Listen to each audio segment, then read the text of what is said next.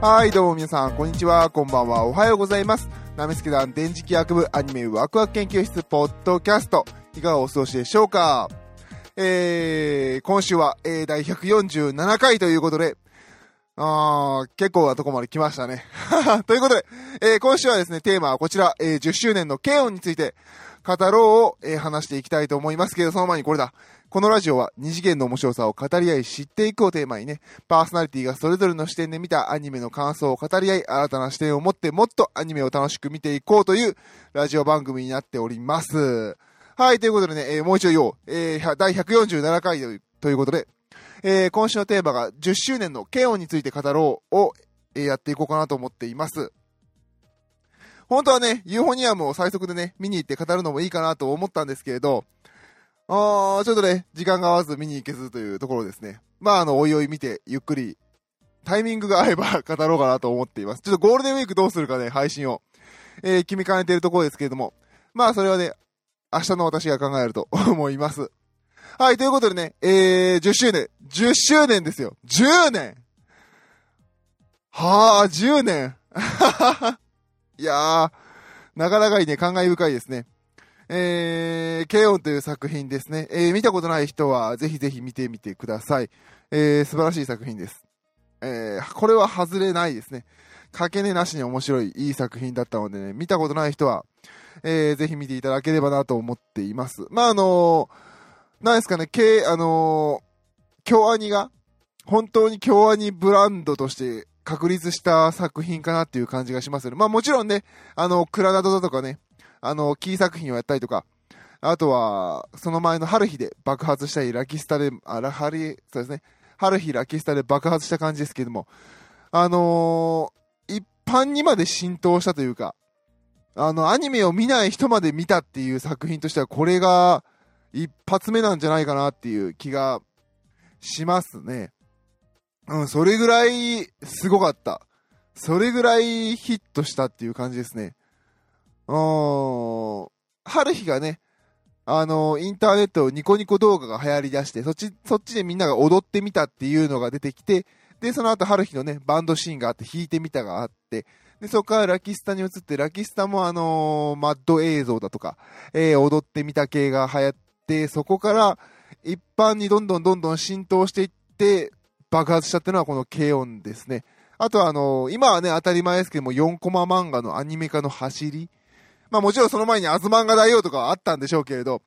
あの、あの、あれですね、あの、キララ系、キララ系アニメっていうのが出てきたのはここからかなっていう感じがしますね。それからもう10年。いやー、10年か。で、まあ何よりね、あのーこの、まあ、アニメ、軽音か10年ですね。あの、このアニメの何が、あー感慨深い。まあ、いろいろあるんですけど、一つはですね、役者さんがね、あのー豊崎さんとか、あの、佐藤さとみさんとかがね、私と同じ年なんですよね。うん、なんかね、ああ、俺何やってんやろうとか思い知らされた一つでもありますけれど、まあ、それは、まあ、それは中の人ネタなんでいいんですけど、そうですね、この作品はすごかったですね。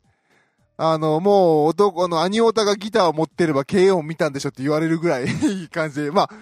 アニオタなんですけど、私はね、一応ギターとかベースをね、弾く人間だったんです。まあ、最近ちょっと練習できてないですけども、弾く人間で、もう軽音始まった頃には両方持ってたんですけれども、まさかね、私が持っているレスポールギター、レスポールのギターと全く同じやつ、色のモデルをね、あのー、えー、平沢、えー、もうキャラ名がすぐ出てこない。もう年だ。ゆい、ゆいで、ゆいでよかった。ういが妹ですよね。え？よかった？合ってる？合ってる？ゆいやね、ゆい。そうそうそう、ゆいちゃんがね、持ってたりとかね、私がね、持ってた、えー、フェンダーベースをね、あのー、みおちゃんが 持ってたりとかして、ね、なかなかに被るんですけど、まあ、でも被っても当然なんですよね。レスポ、あのー、エレキギターのレスポール。で、えー、ベースの代表格のフェンダーベース、フェンダーのジャズベース。まあ、この辺をね、あのーキャラクターたちが選んで使うなんて当たり前なぐらい、本当に当たり前なぐらい有名なね、モデルなんですよ。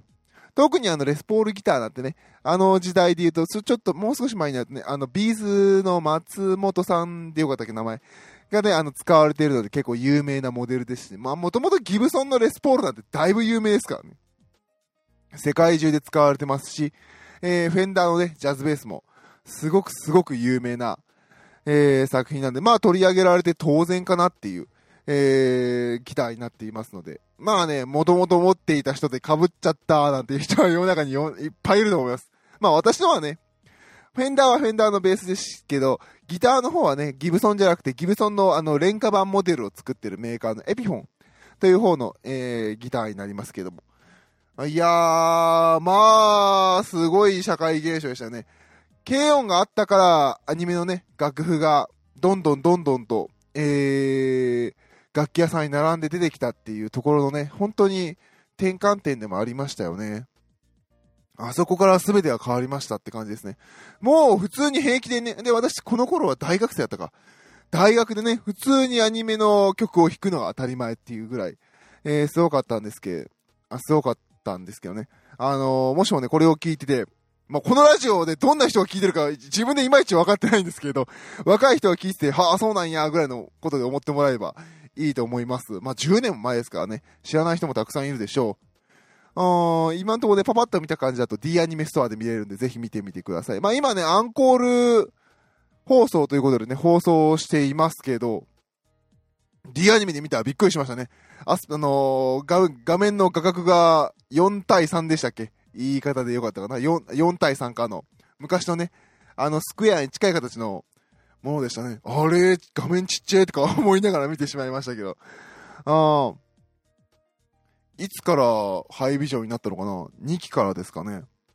いやー、まあね、あのー、すごく面白い、いい作品でしたね。もう何がいいかっていうのがもう山ほどあるんですけど、あのー、正直、この作品は、あのー、放送、4月放送やったかな ?3 月に、あの宣伝の PV、プロット、プロット、プロットじゃないな、あのプロモーションの映像が、テレビでや、テレビやったかな？ネットやったかな？多分10年前やったテレビかな。テレビでやってんのを見たんですけども、正直な話、それ見た瞬間売れると思いましたね。売れるまでは言わなかった、いか、売れるまでは思わなかったですけど、絶対にこれは面白いと思って、絶対に見よう、これはって思った、えー、作品でしたね。あ、寝てたかな？みたいな。ほんで、あのー、チャチャチャチャチャチャチャチャっていう、あの、ギターのね、あの、ミュート、ミュートじゃない、あのバッ、バッキングって言い方でよかったかな、演奏。もうギターをね、タッタッタッタッタッタッタッタっていう音とともに、あのキービジュアルでね、あのレスポールのギギータギータやギータを持った、ゆいちゃんの立ち絵が下、あの、足元からずーっと上に上がっていく、やつ、あの、映像があって、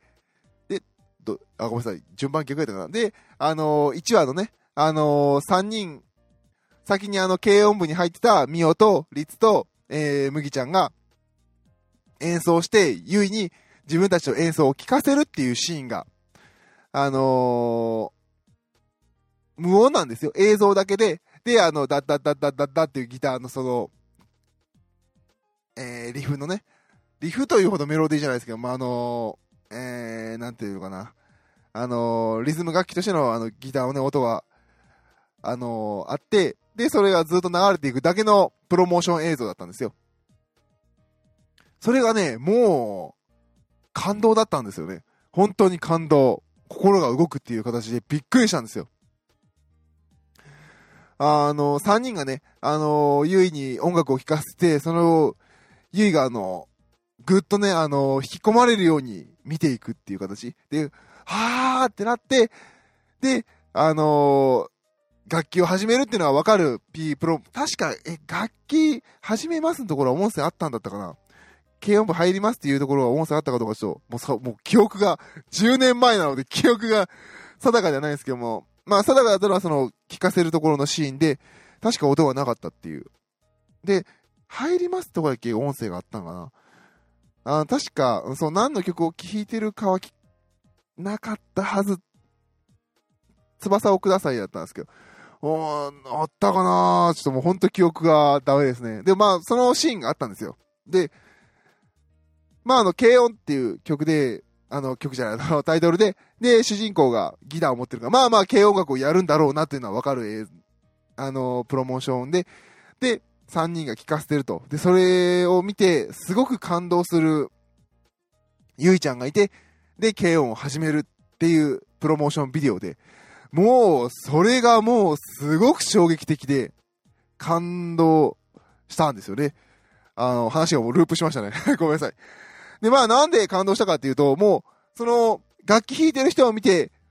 すごい、自分と同い年の人が楽器やってるとか、すごいかっこいいとか、あの、やりたいとか、そういう、すごい、あのー、今時で言うエモい、あの、心が動かされて自分の中に湧き立つものがあって楽器を私もやりたいっていう、その、心が生まれてくる瞬間っていうのがすごく描かれてる。多分この軽音っていう作品がずーっと長い間やってきたけど、その中で多分一番重要で一番根本的な部分なんですよ、そこは。それが描かれている、一、あの、本当に1分くらいのカット。あの、1分カットというか映像のその部分、第1話の一番重要なその部分が、プロモーションビデオで使われてて、その、ゆいちゃんが演奏してるのを見て、やりたい私もって言って、心の中に湧き立つものが出てくる。そのシーンを見たときに、ゆいちゃんが自分として映るんですよね。私も楽器をやりたいときって、こうだったよなって。こういうのを見て、憧れて、楽器を手に持ったんだよなっていうのが、すごい、あの、うん、自分の中に映ったんですよね。でもこれは見ようと思って。で、まあもう見たら面白くてね、ハマって。で、まあ世の中的にもね、大爆発でしたね。まあもちろんね、これは楽器に限らず、いろんな新しいことを始めた人とかっていうのは、そこに何かあったはずなんですよね。それを見て。すごいやりたいっていうね。その、一つの形として、これは軽音楽だったっていう話だったんですけども。いやー、すごい。あれがね、ほんとすごかったんですよ。未だにあれを見た時の感動は忘れられないですね。あれほど素晴らしいプロモーションビデオっていうのはなかったんじゃないかなっていう。でね、まだね、このプロモーションビデオが好きで、で、だっただったってさっき言ったじゃないですか。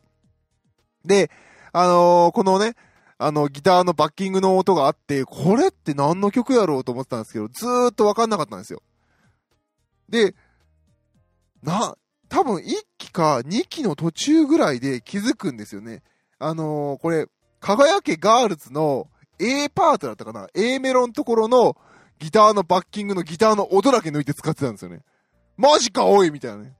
最初サントラだと思ってましたもん、ずっと。だからサントラ CD ずっと聴き込んでも、あれ？あの曲ないなぁとか思いながら、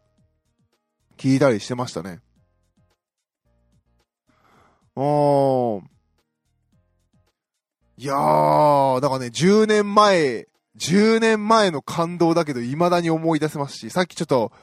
あってたよな。で、またね、その、はーって思ってやりたいっていう時の、聴かせてる曲は翼をくださいなんですよね。いやー、素晴らしいですよね。先ほどね、あの D アニメストアでちょこっとでそのシーンだけ見返しましたけど、ちょっともう泣きそうでしたもんね。もう、いやー、素晴らしい。ほんとね、素晴らしい作品でしたね。で、あとはそうですね、あと、うん、テレビ放送の方を見て、驚いたのっていうと、やっぱりあの、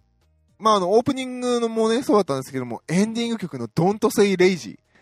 あれはびっくりしましたね。ダンダンダランダランから始まって、Please don't say you are lazy ってね。いやー、すごい。あれ、あれはあのね、楽曲はほんとすごい。もう多分これでも、この話何回も何回も言ってるから、もう聞いたことあるよって言われてる方はね、いると思うんですけど、本当その多分、ポッドキャストでは喋ってないと思うんだけどな。いやー、ほんとね、あの、トントセイレイジって、あのー、コード進行だけ見ると、大したことないんですよ。全然難しくないんですよ。でも、かっこいいでしょ。かっこいいんですよ。そこが本当にポイントで、この、バンドミュージックっていうものの、根本じゃないかなっていう。で、音楽っていうものの根本でもある気がするんですよね。もちろんあの単純なコードダダダダダダダダダダダってなってて、で、そこにあの、色付けるように、ちゃんとね、あのギターの、あの、遊びだとか、ベースのね、遊びだとかね、いろいろ入ってて、かっこよくはされてるんですけども、それでもね、あのー、あの、が、ギターを初めて持って、プリード音声 You are lazy で歌いながらジャカジャカ弾く分には、簡単に弾けちゃうようにできてるんですよ。でもだからこそ、簡単に真似できるからこそ、あの、自分が聴いたかっこいい、あの音楽が、うまく再現できないってのがよくわかる曲だから、この曲ってすごくいい曲なんですよね。あのー、そうですね。例えばあの、スピッツのチェリーとかは、ほんと簡単なんですよね。コード進行的に言うと、すごくね、弾き語りの定番でやりやすいんですけども、実際にあの CD のレベルをやろうと思うとすごい大変だったりとかね。うん、そういうのに近い曲でしたね。すごく疾走感だとか、スタイリッシュさ、あのギターのね、音色の音作りだとか、もう、すごいんですよね。簡単なんですけど簡単じゃないっていうところがすごくて、で、あの、またね、あの、ひかさようこさんの歌い方も素晴らしいですしね。本当にこの10年であれを超えるアニソンないんですよね。まあもちろんね、歌だとかね、レベルとか高いのはどんどんどんどん出てきてるんですけれども、あの衝撃を超えるもので、で、またね、声優、声優さんがね、やってる楽曲レベル、楽曲のものとしてもあんな高度な、難しいもので、あれだけの衝撃を与えられて、で、真似しやすくて、でも真似しにくいっていう曲。あれを超えるのはないんですよね。ない。本当にない。それくらいすごかった。で、簡単だからこそ、私もできる、できそうって思わせる曲なんですよね。そこがまたすごいんですよね。ケイオンが、あのー、売れた理由っていうのは多分そこだと思うんですよね。楽器を弾いてる子を見て、かっこいい、できそう、やろうって思う、できそうって思わせるところがすごいと思うんです。そのハードルを楽器持ってあれをやりたいと思わせるところまではできると思うんですよ。その後、できるっていうところまでのハードルがすごい低いんですよね。そこが多分すごかったなと思うんですよ。エンディングのあの、ドントセイレイジはほんとすごいですね。コード進行そんな難しくなかったはずなんですよ。すごい単純明快で、でも、かっこよく、突き詰めると本当に難しいっていう曲なんですよね。逆に言うとオープニングの輝きガールとかすっごい簡単なん、簡単じゃないすっごい難しいんですよ。もうなんか、何この鬼畜っていう感じのね、作りでね。いやー、練習したな、やったな、ダラダダダラダダダダダラダラダラダラダラダダダダダラランタンとかね。もうここのフレーズだけでベース死にそうですからね。またテンポも速いしね、久々に弾き返したけど、こんなテンポで誰が、誰が弾くねんって感じで。あーん。いやー、久々にね、聞き返して、ちょもういろいろ聞き返して泣きそうなんですよね。やばいですよね。もう、KO の1話の、と、あと、オープニングとエンディングの曲話してるだけでも17分ですからね、これ。いや、もう語りたいことは山ほどあるんですけど、でも本当にね、まあもう、もう無理や、無理、無理やな。これも20分に収めるのは無理やな。でも本当に、すごい、やっぱ、やっぱ聞き返してみて、あの、軽音っていう色とかテーマがはっきりしてるんですよね。エンディング曲はさっき言ったようにすごく難しい感じで、でもかっこいい。ある種この、放課後 D タイムがプロになったらどうだったかみたいな感じのテーマですよね。で、オープニングの方は、あのー、学生の、あのー、学生として、あの、最高峰のレベルで弾いてる音楽っていう感じだったんですよね。で、逆に、あのー、劇中で演奏されてるやつはすごくね、地に足についた高校生がやるようなレベル。まあ、あの、あれが高校生のやるのはレベルかって言うと若干難しいところもあるんですけど、もうちょっと地に足についた感じの楽曲だったかなっていう感じ、すごくうまく分けられてるんですよね。いやー、筆ペン、ボールペンとかやばいっすよね。いやー、もうあれほんと感動した。あの、私の恋はホッチキスとかね。すごいんですよね。いや、ほんとすごい。いや、あれ、ほんとあれを超えるものが出ないんですよね。何よりもすごいのか、何よりもすごいのは、あの、音楽をやって戦わないんですよね。あのー、私は見てないんですけど、バンドリみたいな、こんないろんなね、他の人たちと競い合う的なのもないし、あのー、今日愛のこの後出てきた、あのー、響けユーフォニアムのように、あの金賞金賞を狙うと。全国大会金賞を狙うんだ、みたいなね。はいとか言って一生懸命やったりとかね、こう人間関係に悩んだりとか、そんなんじゃないんですよね。ただただ、高校生活を満喫している。そのうちの一つのツールとしての音楽なんですよね。だからあのー、すごく楽しそうに弾いてるし、失敗もありだし。で、CD の方ではね、あの、まるで、こう、カセットテープで録音してるような演出でやったりとか、あすごく自由で、でも、バンドをやってる人たちのあるあるを詰め込まれてて、あ素晴らしいんですよね。で、また歌詞とかはね、あの、いいんですよね。かっこつけてないところが、すごく良くて、和三本がどうちゃらとかね、そんな歌あるみたいな。あすごく、自由っていうところがいいですね。やっぱそう、すごくすごく自由なんですね。ハードルがほんと下げて、あの、楽器を持つ、音楽を楽しむっていうことのハードルを、ガツンと下げる。本当はこんなもんでいいんだよっていうのを示したっていうところでもすごい、素晴らしい作品でしたね。うーん。やっぱ、KO を見た後だと、やっぱり、響けユーフォニアムはハードル高いですよね。楽器を持とうというハードルは。まあ、もちろんね、これからあの、あれを見てね、中学生とか高校生になって、ブラスバンド部に入るんだっていう子は全然いいと思うんですけど、でもやっぱり、そこに行く過程のハードルっていうのはなかなかに高い気がしますね。軽音はほんとすごく低い。すごくすごく低くした、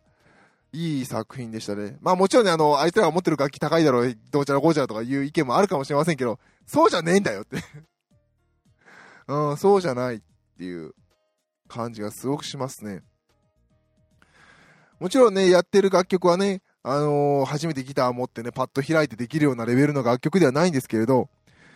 うん、それでもね、やってみたい、やりたい、こんなんでいいんだって思わせるすごくいいものでしたね。あのー、若いティーン、ティーンの子供、ティーンの若者が音楽をやるっていうことの本質というか、正しさというか、うん、素晴らしいところが、あのー、詰め込まれた作品だったなっていう感じです。もう本当ね、聞き返しててね、いや、すげえなーっていう、すごく自由だなっていう。バンドって自由、自由やったやんなっていう。アニメソングだから自由なんじゃないですね。バンドのサウンドで自由だっていうのがすごく感じれますね。本当、いいですね。で、別に自分たちをね、あの、かっこよく見せようというために歌ってるんじゃないっていうね、自分たちの本当に日常にあることを日記のように語っていく、映していく、うん、そんな素晴らしい、うん、内容の作品でしたね。もうしみじみとそう素晴らしかったねって語るだけで20分いけるっていうくらい 素晴らしい作品でしたね。やばいな、これ今日、今週素晴らしいしか言ってないんですよね。もっとこの曲はこうでこうでとか言いたいんですけど、もうね、いや、もうなんか、それぞれのみんなが持つ KO の素晴らしさがあると思うんで、もうなんかもう、語るだけ無駄みたいな感じもしてきましたね。5月ラブとかいいですよね。ドゥドゥドゥドゥドゥン、ドゥンドゥンドゥドゥドゥドゥドゥとかね。ああベースが素晴らしいんですけどね。まあもうそんなこと言ったっても仕方ないですよね。まあ筆ペン、ボールペンとか、ね、カレーの血ライスとかもすげえなと思いながら聞きますね。今になって聞くと。もうちょっと、あ、ダメですね。もうこれは本当ああ、これは、これはコミケ CD で長々と語らなきゃいけないレベルかもしれないぐらいの、あ、語れますね。それぐらい、えー、素晴らしい作品でしたね。やっぱり、うん。軽音はと言われると、やっぱり最初にね、言いました通り、最初の3人が、えー、勧誘するために、優位にね、あのー、演奏を見せて、それにすごく感化されるシーン、あれが全てです。軽音の全てだと思って思ってます。あれが、人間がね、何か一歩踏み出すための一瞬、あの瞬間が